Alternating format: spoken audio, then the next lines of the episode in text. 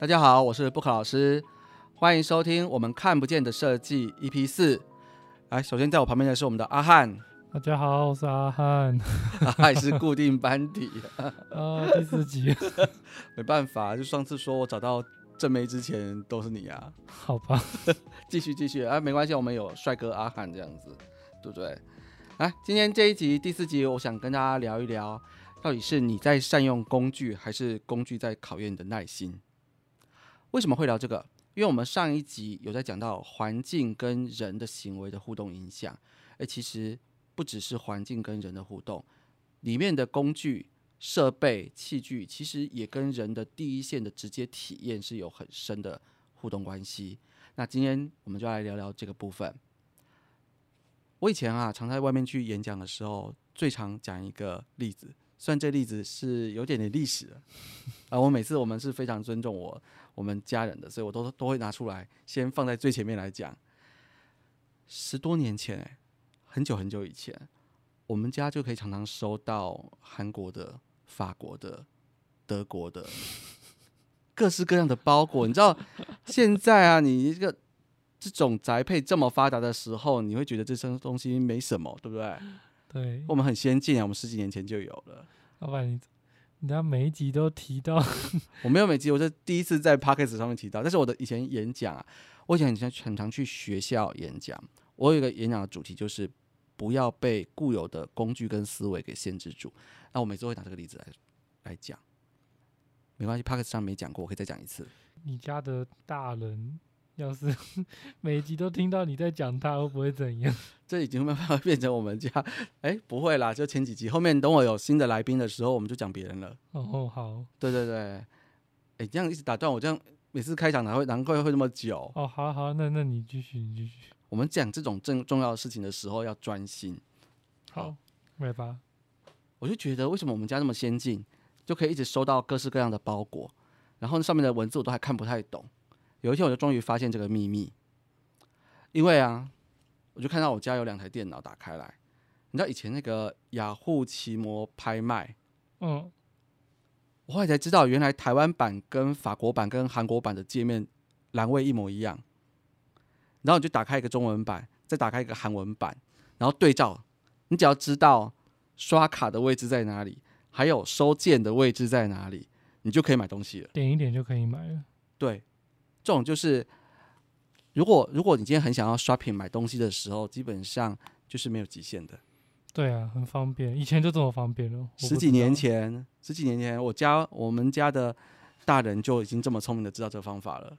那他好，那都买很多吗？我我不敢看，反正就是看到包裹，就是我们就是收起来就对了，就是拿上去上缴这样子。不过问，不过问，我们这种事情是不过问的。我们只是要强调，十几年前我们就走在时代的尖端，我们已经知道怎么去国外买东西。现在的小朋友啊，你们现在年轻的人很难想象，十几年前就可以这样子了。嗯，很厉害吧？还蛮厉害的。现在现在都还有翻译嘛，还有 AI 可以自动辨识嘛？对，啊就不需要这这一套了。而且现在买东西更方便。对，然后包裹就越来越多。手手机在偷抱怨吗？没有这种东西，我们没有抱怨，我们是要切入我们的正题。好，因为我们今天要讲的是物品对人的影响。我讲的不是指包裹的数量对人的影响，而是，哎，我们也可以讲这件事情。我前一阵子跟跟我们小朋友的一个家长的朋友在聊天，你知道他们家这个公寓啊，底下有个管理员，他们很坚持，就是一定要请一个管理员的原因是什么？收包裹吗？对，对啊，因为现在人家要进来，基本都打手机跟联络。也不太会需要在楼下什么通报之类的。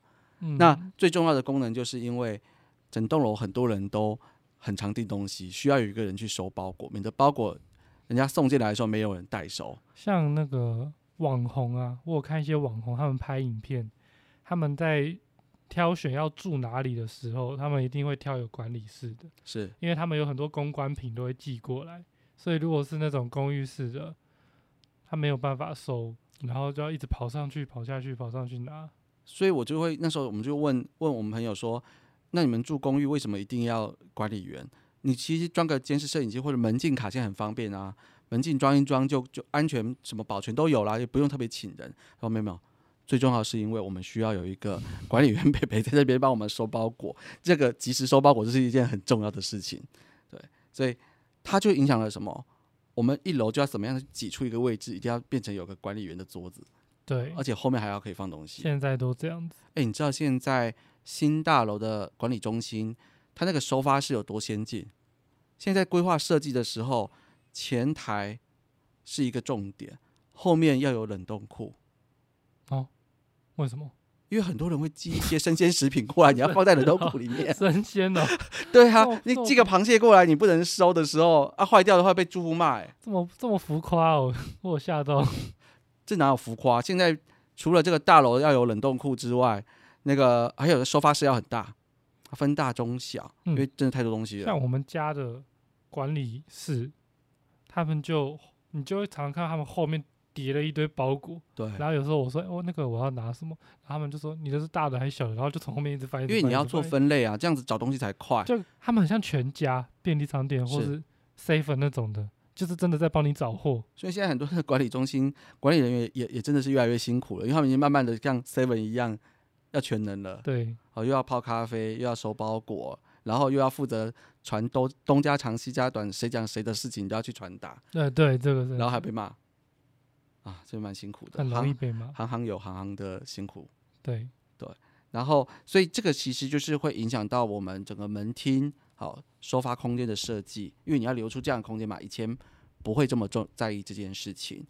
那除了我说这个操作界面之外，哎，我觉得还有几个例子都很明显哦，像以前我以前是用那个三星的有支笔那个手机，我觉得超好用的，呃，Note 吗。对 Note，然后我就用用到那一只有一只听说会爆炸，那个很热的，哦，那个时候还我忘记闹第几代的，但是因为我后来发现我的手机好像真的越来越烫了。我有用过 Note，好像四跟五代吧。其实其实 Note 系列真的很好用，因为你常常赖过来，我们有时候同事设计图过来，那个传过来我就把它放大放大，可以现场直接，然后圈一圈把我要改的东西圈一圈画一画，然后再把它截图再传回去，然后就可以改图了。对啊，这个以前 Note 真的是蛮方便的。科技科技越方便，就造成我们无时无刻都得工作。以前都还可以说，呃，不好意思，我要回到办公室才能开始开档案，现在都没办法。这到底是好事还是坏事？科技这么方方便，结果我觉得我们工作量都没有降低耶。对啊，就因为你越来越方便，而且现在很多都云端工作。哎、我所以现在想到一件事情、哎，像现在 AI 这么方便，我们照理来说，AI 应该要让我们的工作越来越轻松。有啊有啊，那会不会现在跟客户提案的时候，只要画一个方案，然后有 AI 以后，客户说反正个手指点一点，就两百个方案出来了，那你先画个三百个过来给我选好了，然后你要帮我分级什，么东西？分出优先、次要、参考。那你不能白做工啊，三百个也是要时间的欸。啊，客户都以为很快啊，手指按按就好了。所以你要说，如果我们有 AI 画图的话，你就说 OK，十个收多少，二十个哎，收这样好多少。方法。我们 来看十个方案多少钱，其实最后客户都还是觉得你就帮我选了啦。对啊，然后结果我们就要开始面临了海量的资讯，然后再自己筛选，筛选以后再拿给人家，拿给人家以后，他看一看又说还有没有其他的啊？这个就是做设计的困难，因为就是要跟人沟通，人是最难沟通的。但是啊，其实就我们自己的专业的这个设计的流程跟方法，其实可以减少很多的工作。理论上啦，嗯，我们前面都有一个叫设计会议，我们要把各种需求去做分析跟分类，然后一一的整理，像漏斗一样，慢慢的缩小到一个范围，我再去针对最后这样子的一个需求去做出适合它的设计。但现实上啊，我们最困扰的就是那个输入输入的指令就是会变来变去啊。我每次说，哎、东西你要想清楚再告诉我，然后我就会符合你全部你想要的东西，我都帮你画出来。然后每次我们都花了几个礼拜烧脑烧到不行，然后全部东西通通符合了。他说：“哇，这个方案客户讲的要求我通通全部通通完成，而且我还帮他加码考虑了很多的细节都做好以后拿过去给他，他说：呃，哎，我上个月是这样想的，我忘记了，我上次是这样讲的哦。啊，会议记录上有写。”呃，诶设计师没有啦，就是那时候我是这样讲没有错啦。可是我回去睡一觉想一想，要跟朋友聊一聊，我觉得其实我没有那么喜欢上次讲的需求。你不能这样子啊！这样就无解啊，这题无解。所以这个这个不是设计技术能力的问题，是到后面是一个心理咨商跟心理辅导的问题。那个沟通的技巧，如何一次沟通就到位？这个比做设计还重要。对啊，如何一次沟通就到位，而且大家会想清楚做决定，然后不会再说，哎、其实我上礼拜想的，现在想想又想换了。对啊，其实，其实我觉得前面的工作做得越仔细是很好的啦，因为越清楚的指令给我们，我们其实回馈出来的东西会越精准。啊，就像以后 AI 就哎 AI 以后再聊，那个是你输入要正确，不然其实全部都会做白工。那我们就在讲到说，我之前有一段时间啊，我就一直觉得很好奇，大家走路的时候为什么都要拿一只手上就是拿个手机，就是水平的放着在嘴巴旁边这样子讲话在走路，我觉得为什为什么会是这样子在走路呢？都不是放在耳朵旁边吗？你刚才撞到。后来我换 Apple 以后就知道了，因为我在输入简讯的时候，我也是这样子拿着在在走路在输入。语音讯息啊。对，他现在的那种语音是，你讲话，他会帮你把字打出来。哎、这个很重要，因为因为其实现在它的辨识率算不错了，可是有一段时间很讨厌，就是说很多人他就是就是可能在开车吧，还是在骑车不方便，他都是这样子直接用录音档，然后每次录的时候这样录一录讲一讲，又想停下来想一下，对，而那种就收到这种讯息，我后来都一律跟人家讲说很说，烦躁，你要么就跟我打电话，要不然你就是变成文字给我，因为他那个有一有一个问题是说，他你一听不清楚，你又要重听一他如果次，录十秒，可是你前面五秒他在听完了，，但六六七秒的时候他讲不清楚，然后你要一直重来重来重来。然后变成你讲的时候很方便。其实我在那边一直倒带，一直倒带，然后后来就觉得算了，我不想听了，我直接打电话问你到底所以是嘛。语音转打字很方便。是因为我现在也都是都会转成文字再传给人家，因为你要跟人家沟通的时候，要站在对方的立场，你要方便人家嘛。那后来才知道，哦，原来是因为这样哦。那其实像现在大家已经开始使用口语在输入指令，这也会关系到，你记不记得我们很多时候要找东西都用关键字，对啊，然后以前就是打字，然后打关键字，室内设计，然后装潢，或是说其他东西，啊，买买买什么东西，买什么东西。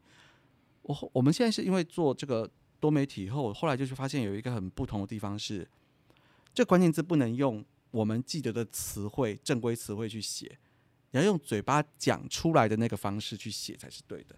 因为没办法，现在太多人他不是打字去找了，对啊，他都是嘴巴讲，所以你要用嘴巴的口语化去讲，然后才才有办法搜寻得到这个答案。那就在讲到上这一件事情来说，我们就讲到，嗯，我们在讲说这属于界面的设计，好，界面的设计，或是你算不算人因工程？其实不算了，就算这个算是比较精确的讲是界面设计这件事情。呃，有一个很深的印象是，你也用 Windows 的系统嘛，对不对？对，我也用 Windows 系统。嗯，在美国的人是不是用 Windows 系统？应该苹果居多吧？对，苹果跟 Windows 两种嘛。对啊，非洲呢？好像也是，对不对？非洲应该用那个吧？更久以前的什么叉 P 什么的，那也是同系列的啊哎、。我没有我没有歧视哦，开个玩笑。哎、说不定人家全部非洲都用最新最新的 iPhone，好不好洲一？定有一些比较发达的地方啊，就是应该也都是用 Apple 吧？我我印象中国外应该都用 Apple 比较多啊。因为我会聊这件事情，是因为我们其实我们今天的主题是讲工具，好这些器物对人的一个影响或制约。我们讲制约，好，哎、以前有那种那个什么，弗洛伊德有一个对狗制约的实验，就是你给它食物的时候，好像敲个声音，它就会流口水，哦然后，下次再敲个声音，它就会继续流口水。个反应的那个，虽然用这样子来比喻我们的话题好像没有很好，可这个应该蛮生动的。那你要我们看到 Windows 的时候，就要记得按下开机，然后它它出现呃，请联络您的工程师，然后出现一堆的画面视窗的时候，你就干掉它。这应该每个人都一样吧？就是宕机了，要拿去修了。对啊。因为我们现在哈，大家用一样的这个手机的界面，然后图形化的，然后用一样的呃 Windows 或是 Apple 系统，我们用一样的 Excel 的报表分隔的方式在做试算表，用类似的工具在打字，尤其是你键盘文字的排列也是接近是一样的。那其实我们在很多的东西都被归工具上，其实它为了要很方便，它其实要用相似跟一致性的一个统一化工具。但相对的，你统一化的工具可以让我们做事情变得非常的快速。好，但是我们也会被相对的制约在这个框架里面想事情。就像如果我们去了解到用口语化的这个关键字找东西。就会变成你的思维跟思考，它会变成是要很碎片化跟片段化。那具体它是有什么例子是这样子？我觉得现在很明显，就是我们会很习惯你的指令是一个一个断句。像怎样的？来，我们今天老师说要写一个作业，诶，突然想要写作业，好久没写作业了。等我要写，好，今天你叫我写个剧本好了。我在写剧本的时候，我就去想说，嗯，我得先想一个标题，因为它的架构是这样子，我一定要有一个标题，这种标题要要有关键字，诶，不然人家会找不到我，诶。对啊，所以我要用那个像我这今天的标题，我想是你在善用工具，还是工具在考验你的耐心？其实我的 key word 就会一直出现工具、考验这些东西。可这是指我们在看的嘛？但我就不相信有人在打关键字搜寻或找题目的时候会去打，会去用嘴巴讲出是你在善用工具吗？嗯，他其实不是这样的问话嘛。对，所以更有效的，我们讲到 SEO 或者更有效的关键字打法，应该叫做你在玩工具还是工具在玩你嘛？嗯，或者是说工具跟人的关系，还是人然后空格工具？但是这样子我们又读不懂我到底要表达什么。对啊，所以我的标题就要花时间去想。可是我要讲的是，为什么我会被制约？在我做一件事情的时候，我得先想出标题，标题再细分出关键字。那是因为为了要被搜寻，才能组成这样的结构。嗯，然后接下来你会跟我讲，好吧？你每次讲话啊，连在一起啊，第一段、第二段、第三段、第四段都连在一起，这样我很难剪哎、要分段，你看，就是你害我的。所以我现在想东西就要想要分段。对啊，而且讲话讲一讲啊，你就是讲到一半要暂停，然后再继续再讲，然后讲完这一段以后又要再暂停个嗯一二三，再继续讲，因为就是为了方便我们阿汉日后要卡我画面的时候比较好卡，不然我这样子一直连着讲下去，他就找不到地方剪。那如果你不讲错，我就不会剪了。但是因为人的本性跟真正的状况就是会有讲错话嘛，所以我们就每次讲一讲就会停一下，讲一讲停一下。你会，害我有时候跟人家聊天的时候聊一聊，中间要停顿一下，人家想说你是脑雾了还是什么？为什么你讲话讲讲突然停下来说呃没有啊，就是在想说我下一段要讲什么，我应该要具体的一段一段跟你讲啊。但因为你平常会有边讲边想的感觉啊，哎、呦，现在给我功课就是每周都要出一集，我当然要边讲边讲边想啊，我哪有那么多时间去准备？我们都马是即兴发发挥，哎、再这样下去我都会开直播了。你要试试看吗？可以啊，我们在下后半年来来考验直播看看。不行，这样我要加薪。那你加薪啊，你陪我一起直播啊、不行了，我要陪你直播。陪我直播啊，旁边喊加一加一，然后就可以下单。可是我们没有产品怎么办？有抖内啊，超级感谢。啊，呼吁一下，我们目前为止开台到现在没有收过超超级感谢的抖内，有没有谁要超级抖内一下我们？有按下去的记得留名字，以后找我们做设计的时候有有有特别优惠，前限前三名，这样可以吗？你要确定哦。你抖内我五十块，以后设计费给你抵五千块，划算吧？限额三名，今年内啊，真的假的？真的啊，反正我设计费有好几万块，我就让你抵抵五千嘛。你这抖内我五十块，我就让你抵五千这。是可以免费听的吗？可以，可以，可以，可以，可以。我就不相信有人这么认真的去听到。你刚好听到，那也那也就是代表你真的认真听我们的频道。然后还要真的去按超级感谢，最主要是因为我们从头到尾都没有收过超级感谢，我觉得我很想收到一次。所以你对你来说就算解个成就而已，是不是？对啊，五千块解成就 OK 啦。好，快等内我们那个前前三名，今年内二零二三年，免得这这个人家存档下来，十年后还来找我们。哎、其实也没关系，十年后的五千块应该很小，嗯、有可能哦，会有可能会这样。那没关系啊。你十年后因为你愿意抖内我五十块，然后我让你抵五千，我也 OK。要十年后我们频道还在才行，反正变小了。反正变小了。而且如果我的频道可以撑十年，这也是一种成就。对啊这样 OK 啦，哈。，OK，有仔细听到的就有优惠。那我要继续讲下去。对，来，我们刚刚讲到工具的统一化，那就让我们大家的工作模式跟思考模式都慢慢的越来越统一，好，有效率，但是差异化都变小。但是你怎么可能没有差异化？啊，不然我在我在台湾，我想的东西跟我在美国跟我在法国做出来的东西都很像，因为我们用的工具是一模一样的嘛，我们的思维跟它的结构架构是很相似的，虽然这很有效率，但是会让我们之间的文化跟各种差异变小。但事实上，我们仔细去想想看，这个世界是这样发展的吗？不是啊，我们以结果来看，好，以结果的现象来看，其实不是这样发展的。对啊，虽然我们都用一样工具，可是每个人就会反而会去追求我跟你要差异，我才不要跟你一模一样，变成机器人。这是这是一个普遍的人性嘛？对啊，就是到最后，他们大家都会创新出各种不同的东西，然后才会接着进步。所以有些时候我们照这样的逻辑推演推演，看似合理，但其实你最后你就很明显发现那个结论是不一样的，你就要回头来找它的原因是什么。因为第一个，我们为了要让彼此有差异，其实我们现在很注重，虽然我们是全球化的世界，好，但是我们现在非常注重在地化。很久以前有一本书叫做那个什么扁平化的世界，嗯，好，它就是说整个世界因为科技的关系，整个是扁平化的，它的对话跟所有东西连接是快速的。然后世界工厂，好大陆，可是你看 COVID-19 一发生以后，这件事情就变了嘛，塞船、塞港，然后、那很多的物流海运卡住都，卡住了，然后那股票也卡住了嘛。有啊，现在应该有回来一点吧？那时候是很卡，哎、没有没有，那一段时间，二零二零有先往下大跌，对啊，还好还好我没什么钱，当时没有中然。后后来就一路喷上去，对啊，说还好我没什么钱，所以我就没有受伤。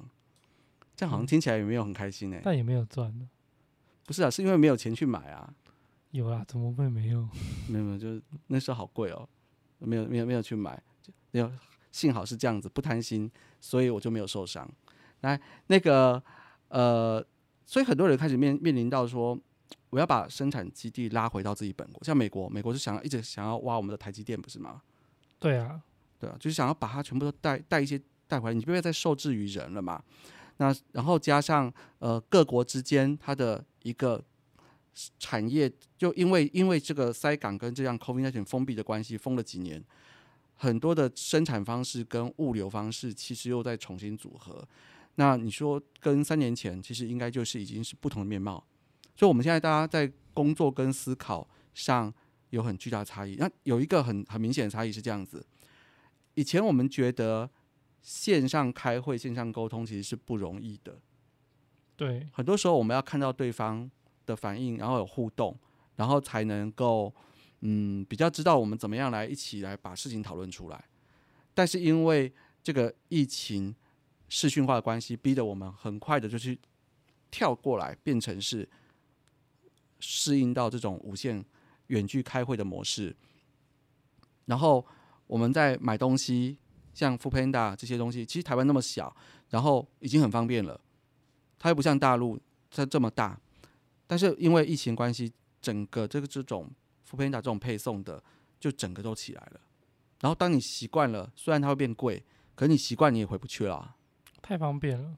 对啊，我现在看我们同事都会有那种 f o o Panda 早餐会放在门口的，午餐啦，早餐也有，好不好？早餐我之前想说，为什么早上早上会有人要送送送东西，一袋一袋东西过来？哦我想那个啦，有人订早餐，他就是他他在出门的时候先订早餐，然后到到这边的时候就就有啦。刚好拿到这样子。对啊，但其实现在这种东西就是花一点钱，然后把事情解决嘛，对啊，因为然后现在你就要赚更多的钱去付这些运费。对啊，但是大家都习惯了，就很难再回去。所以就是疫情的原因逼得我们的生活形态有改变。对，那你相对于你的用使用的工具、你的互动这些方式都都开始就不一样了。它的设计逻辑也都有不一样的地方。对那再讲一个例子，我们再讲，我们刚刚讲讲很大的嘛，那你讲，哎，你们是做室内设计的，什么跟室内设计有关？我们举个很简单的例子，大家家里面现在应该很少再有做踢脚板了吧？嗯，你知道踢脚板是什么吗？有那个啊，你就看，因为表示这个在是旧时代的产物，你看你都不知道，地板的那个，就是地板跟墙壁之间，它有一个以前有个十公分左右的嘛，啊，不一定是十公分啦，有时候美式风格会高一点，二十公分。那一般十公分是为什么？因为最便宜，塑胶的啊，加个踢脚板下去，以前是什么作用？因为以前早期拖把，就像我们以前小时候用那种拖把，它自己拧干的那一种。那你在拖地的时候，一拖过去，你刚好就是墙壁边缘大概十公分的高度，就会弄脏啊。嗯，所以你加个踢脚板上去，比较不会把墙壁弄脏，而且以前的油漆品质也没那么好，那你脏了就要一直补漆，就很丑嘛。然后加上第二个，有踢脚板啊，你的墙壁跟地板的施工如果没有那么整齐，还蛮容易遮起来的。是可以这样子的。事实上是还蛮容易遮起来的，但你说是不是可以这样子？我当然也觉得你还是要做好一点啊。但是有个踢脚板，大概零点八、零点六公分之内的缝隙，像狗修饰，就算你做的像狗啃的，也都遮掉了。可以修饰起来。我们在讲，我们讲比较直白，就是做的像狗啃的也可以修掉啊，反正全部遮起来了嘛。嗯。然后加上清洁又好用，所以为什么以前都是全部都起踢脚板？因为方便嘛，还有实用性，然后还有遮遮丑性。好，但是你说踢脚板原本都这样用吗？没有啊，有时候你一些美式风格或其他风格，它其实是原本是功能性，然后慢慢慢慢去演化成它的美化装饰，它加线板加什么就变得比较漂亮。但这是少数啦，我们大部分遇到的应该都是为了方便这样子去做。但因为现在大家已经越来越比较流行，就不要再做踢脚板。为什么？第一个，因为我们现在像后来有什么好神拖啊，好那种拖把出来以后，你的变薄了嘛，你也比较不会把整个墙壁弄脏了。那加上墙壁的油漆品质也越做越好，不是那么容易脏。那所以还有，你现在比较很少人在家里面。泼几桶水，然后刷地板。呃，以前会，现在已经不，现在不太会了嘛。对啊，这就影响到说踢脚板其实可有可无。第二个很明显的影响是，你有没有发现现在的厨房不一定会做排水口？是这样子哦。嗯，我指的是地板哦，厨具下面当然要有啦。厨房好像很少看到有做排水口，以前都要，因为以前以前过年过节都都要刷地板，然后整个地上都是泡泡。那你就要刷刷刷，然后把它刷到那种斜度最斜的地方，要做一个排水口，把把水排掉。但是现在，如果你还维持以前要刷地板习惯的，就会就觉得，哎，现在房子为什么很多新成屋出来，它的厨房都没有排水口啊？你这样你要刷地板，你的水就很难清理。好，因为现在很多人就不是用这种方式在工作。那再过来呢，现在就进阶到什么扫地机器人嘛？嗯，哎，扫地机器人不只是扫地，还有拖，还可以拖地，很方便，很方便。所以现在在做设计的时候，影响到我们家具，全家的家具啊，柜子都要垫高。你就要垫高那个扫地机器人的厚度嘛，不然这样子它过去的话，就有些地方清不到。所以你又影响到我们买床床啊、沙发、柜子各种东西的做法，你就是要拉高，让扫地机器人可以畅行无阻。那相对的，对我们来说，我们就一定要找一个地方是可以让它补充电源。甚至像现在有些后面还有一个很大的箱子，去去收纳它的一个清洁的东西嘛。嗯，好，这都是会影响到我们整个生活的方式跟形态，所以这些工具都影响。那我们说，大概通常会有什么样的一些因素去让物品改变，然后影响到行为改变？第一个就像刚刚说的新技术，好，因为我从拖把变好生拖。变扫地机器人，所以我相关的行为就不一样了。嗯，像以前像拖把就不用垫高，对啊，那好生拖也不用，那扫地机器人就要。是，那所以就你就会影响到旁边的东西就不一样，那我们生活的方式就会去配合它嘛。所以就是反正就是设计会跟着人们生活的方式去改变对，应该是这样讲，因为这些东西影响了你的生活方式，所以因为生活方式改变了，我们是为了服务整个生活的容器嘛。所以我们就要跟着去改变它的环境的空间设计。那除了这个东西之外，好，使用方式的改变也会影响。像哪一种？就像刚刚讲的，啊，我们光是手机，因为它语音变得很方便以后，我们现在开始都不用手手打字了，对啊，所以就变成你用手机，啊，这叫手机，可是你就是用嘴巴在靠近在讲话。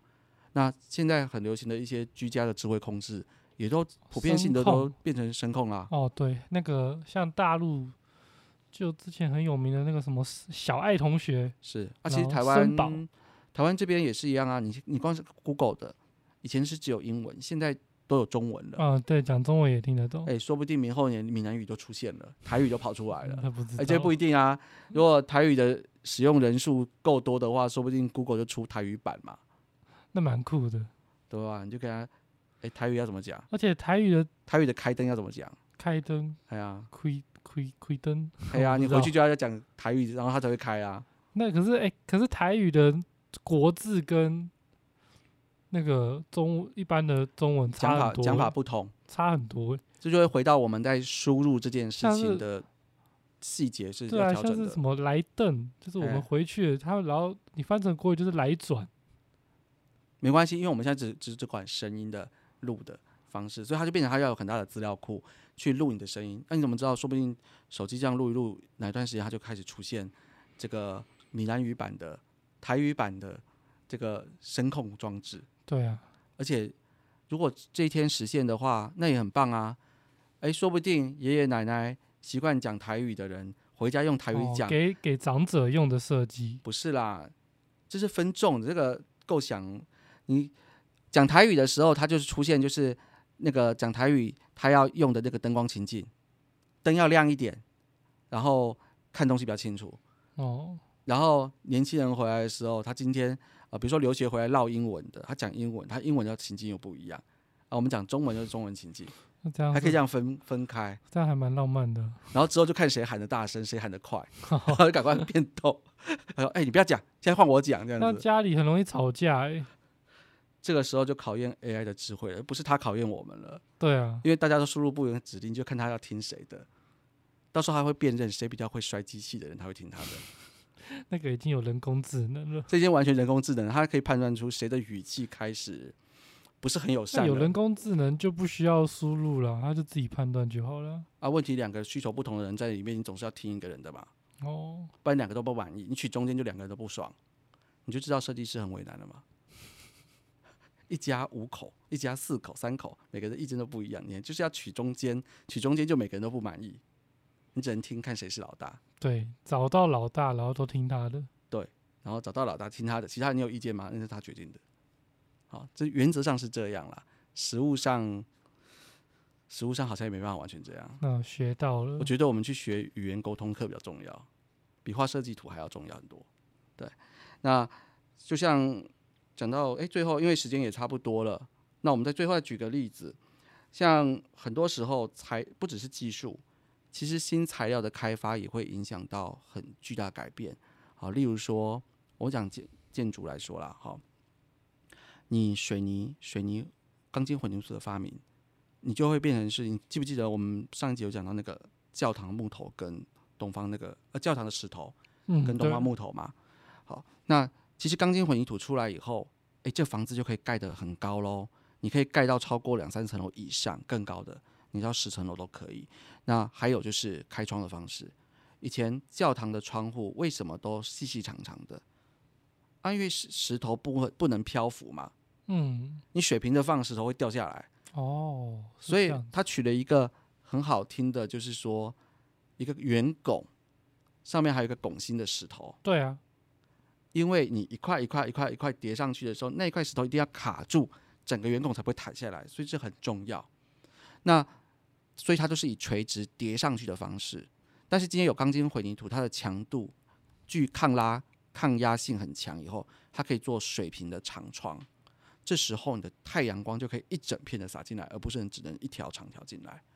那其实，在东方也是类似的概念。以前为什么说，呃，是房子的上梁典礼超级重要？因为那个房子一直搭一直搭，最后那只中间的屋顶中间卡的那只大梁，如果没有架好就全垮，重来。对啊，所以上梁典礼是整个建筑里面超级重要的一个环节，因为成不成前面的前置作业成败都靠这一天，梁架上去会不会掉下来？以前的都是从最后才是做那个梁，对不对？对，因为它是慢慢从旁边一直加加加加到最后一个，就是像拱心石一样嘛，你最后那一只卡进去，整个结构就稳了。好像很多电影都也都是这样做的，对就是他们在做以前的房子的时候，他们都是旁边建起来，然后最后才是用那种可以挂着东西的机器，然后再把它摆上去这样子。所以你看，后来钢筋混凝土出来了，你可以出现比较高的楼跟水平的房子，屋顶也不一定是斜的。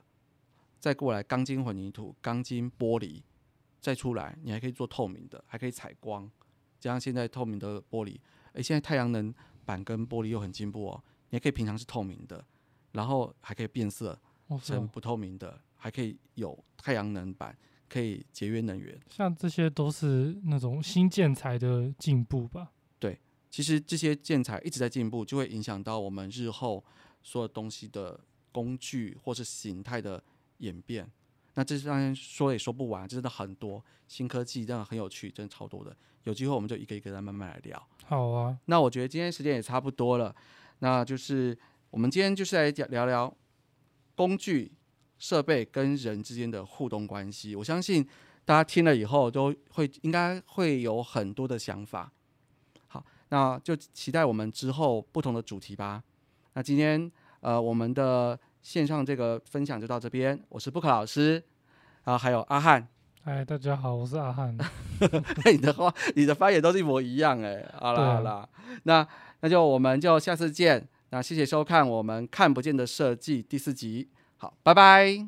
拜拜。